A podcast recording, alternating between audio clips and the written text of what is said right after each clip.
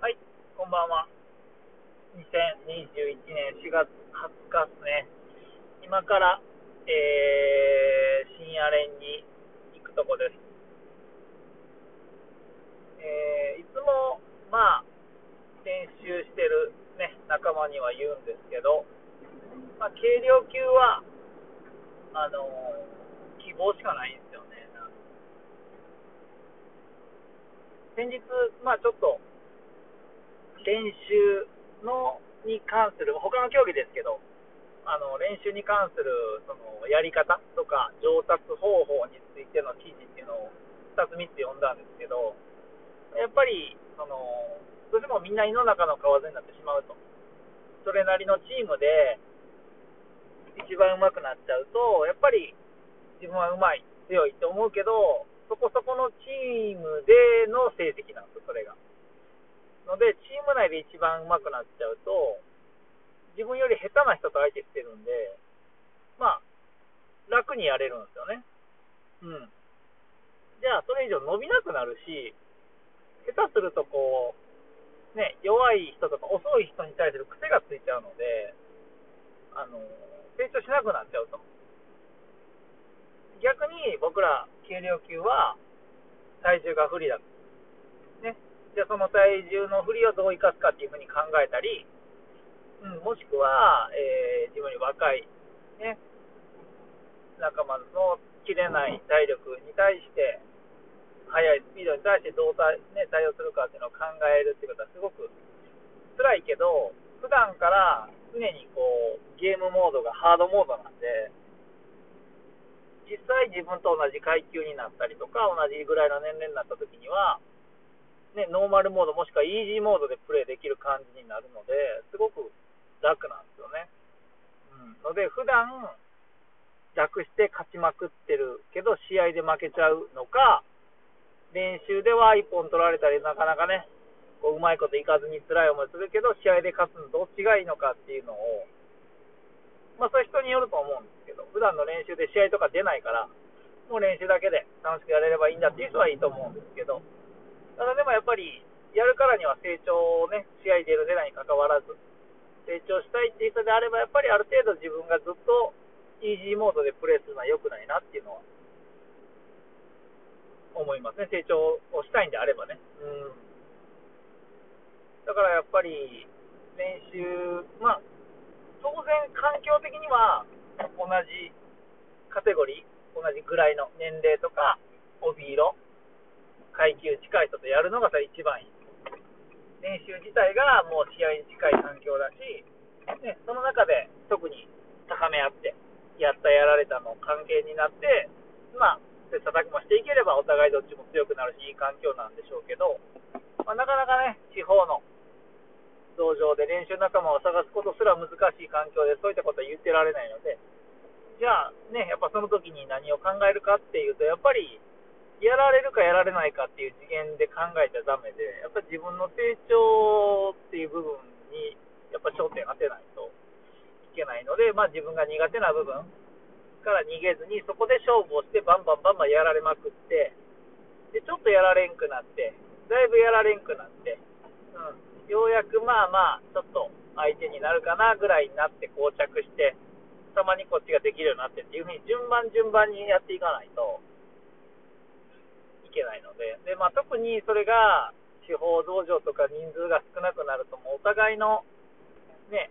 技の引き出しだったり、やること、タイミング分かってきてるんで、やっぱ対応できやすいんで、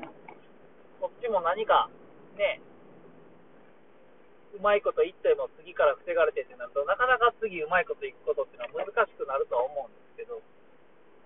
環境を言い訳にしちゃうとそこで終わるんで、まあ、その中で打開する策はないかなっていうのを考える時間、練習してる時以外でも、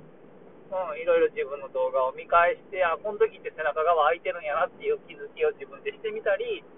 まあ、ここで詰まったんだったら、これの逆の技ないかなとかっていうふうに考えたり、組み立てたり、まあ、頭の中でイメージトレーニングするのも練習だと思うんで、まあ、そういう道場にいる時間以外でも、強くなる方法とか、ための時間っていうのは使えると思うんで、まあ、そこを僕は結構やってきた自負がありますね。もちろん僕は練習最初に始めた時に、道場の一番弱い、一番下スタートで、今も別に一番強いわけではないですけど、まあ真ん中よりちょっと上ぐらいかな、ぐらいのイメージなんで、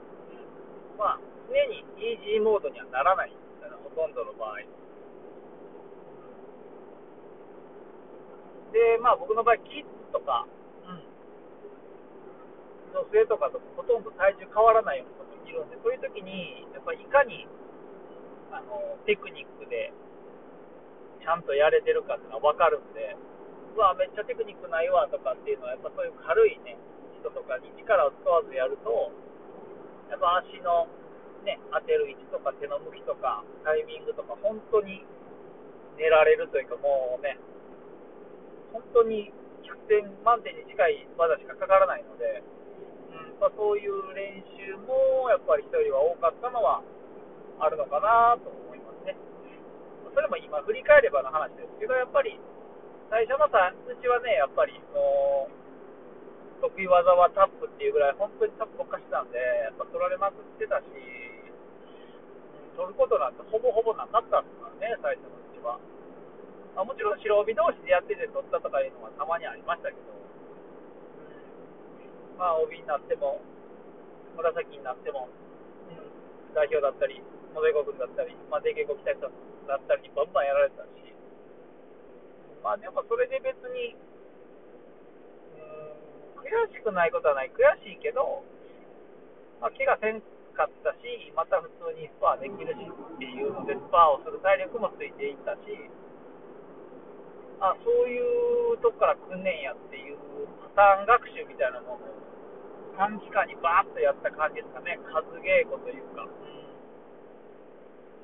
ので、もう、もう、そんなに頭もいいいいわけじゃないので、数で、体で覚えた感じですね、本当。うん、なので、まあ、短い期間で数を多く失敗できる人っていうのは早く成長すると思うし、それがハードモードでプレイすればするほど、そういう傾向になると思うし、イージーモードでも成長はできるとは思うんですけど、かなりゆっくりしてる。あえて成長のスピードを落としてしまう感じかなと思うんで、まあ、なるだけできる限り、ハードモードに近い環境っていうのに身を受けた方がいいんじゃないかなっていうのは思いますね。はいま。もちろん出稽古にね、行く行けないっていうのもあったりすると思うんですけど、まあ自分でできる範囲で、考えて設定をね、今日はもう上しかやらんとか、もう相手の得意なガードに入ってから勝負するとか、いろいろ設定とか自分で決めることはできると思うんで、まあ、そういう工夫は大事かなと思います。で、まあ、黒帯になったところでもうね、何年も黒帯やってる人から、巻き立てまで黒帯の中でも差もあるし、永遠にそういう差はどこまでいってもあるんで、まあ、そこで少し、やるなっていうのは見せたいなと思います。では。